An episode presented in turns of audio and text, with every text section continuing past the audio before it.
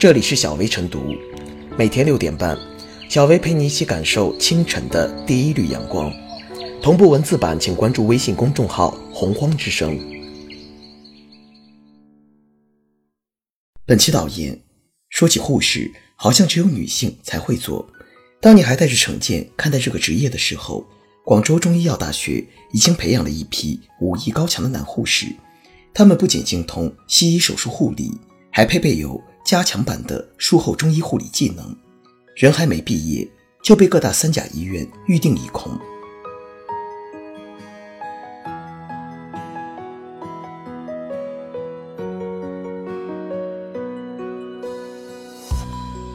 男护士抢手的背后。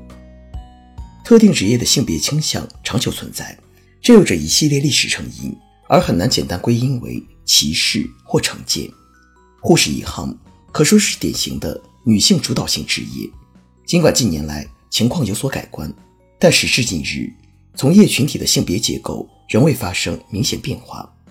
置之于这种大背景下，诸如男护士没毕业就被预定，毕业两年薪资过万的新闻，实则是。颇具激励效应的。事实上，这么多年来，有关男护士、男幼师的新闻一出，都会引人关注。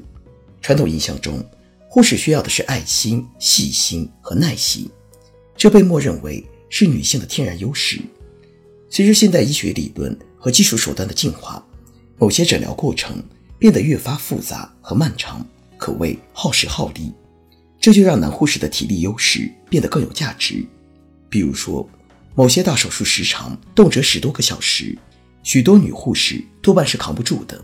再比如说，在骨科科室，为辅助病人长时间进行站立或特殊姿势治疗，男护士也是当仁不让。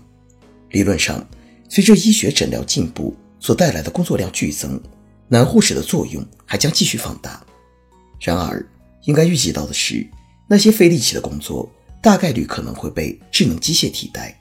现阶段，男护士的价值往往建立在更胜一筹的体能和精力基础上，而这并非是不可取代的。从某种意义上说，医院对于强体力男护士需求的增长，更像是一个周期性现象。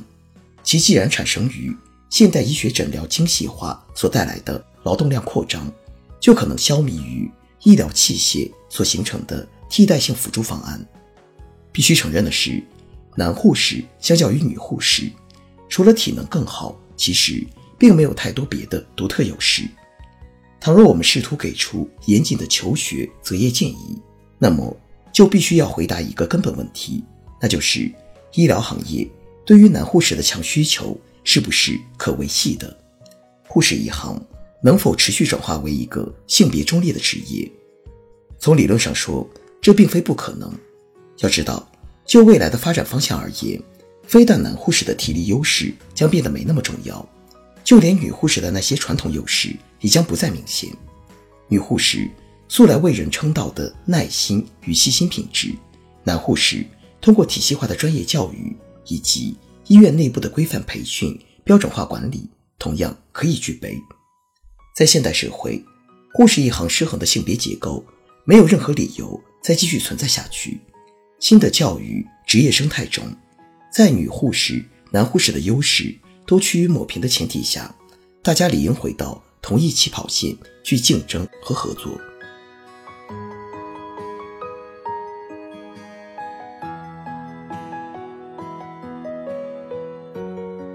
男护士抢手，让性别不再成为职业符号。有些职业似乎打上性别符号，比如护士，女性居多。男性极少，再比如幼儿园老师，女性居多，男性极少；保姆同样是女性居多，男性极少。但这些职业本不该只是女性的天下，不仅要有男性的立足之地，且比例不能过低。由于受到传统观念的影响，男性当护士的比例极低，可男性从事护士对于医疗事业是有极大益处的，因为相较于女生的细心。男护士在体力方面确实更占优势，在几位重症护理学的课程里，有一项 CPR 的实操，这需要操作者长时间保持一定的力度和深度进行模拟按压。女生往往需要轮流替代操作，趁着休息时间恢复体力，而男生往往可以独立操作完成。从个人发展来看，男性当护士大有前途。一方面抢手，不愁就业问题，且去向很是不错。一些大医院很需要男护士。另一方面，前景更不错。毕业两年后，有的毕业生薪资将可能破万，十年后更有可能成为主管护士。其实，以后不仅医院需要护士，其他方面同样需要专科护士。成为能开门诊、开处方的临床护理专家，在国外，护理门诊已经普遍开展；而在国内，护理门诊已在诸多三甲医院兴起，比如伤口护理门诊、造口护理门诊、止痛门诊等。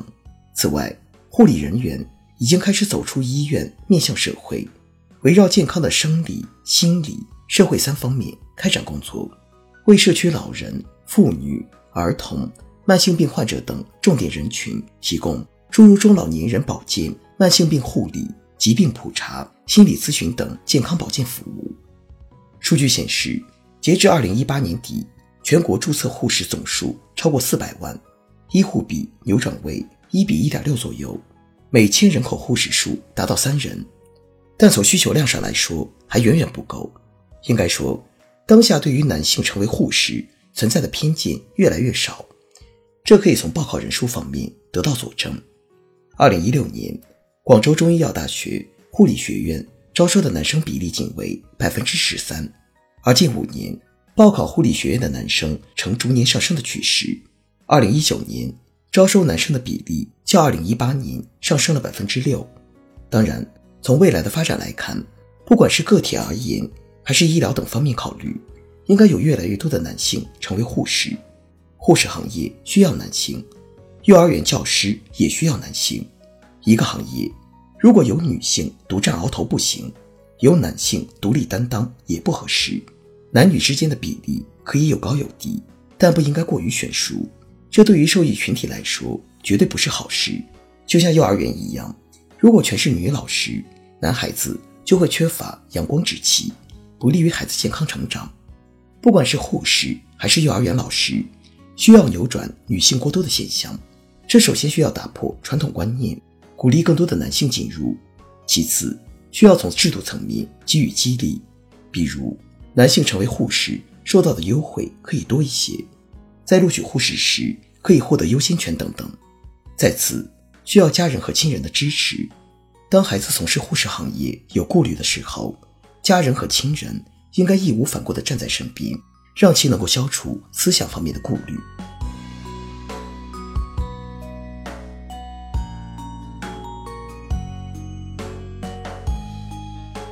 最后是小贝复言，在传统认知观念中，飞机空乘、幼儿园教师、医院护士等被普遍认为是女性从事的职业，近年来却出现了越来越多的男性身影。然而，尽管男性已经开始进入传统上属于女性的职业中，但在这些职业中，男女比例仍存在严重失衡。从来没有特定性别的职业，只有最合适职业的性别。在新时代中，我们要敢于打破认知，最大化发挥人的作用。一方面，要勇于打破世俗眼光和职业偏见，淡化性别上的固定思维；另一方面，还要给予男性护士更多的上升空间。和发展前景，增强其职业认同感，助力更多加强版护士走上护理岗位。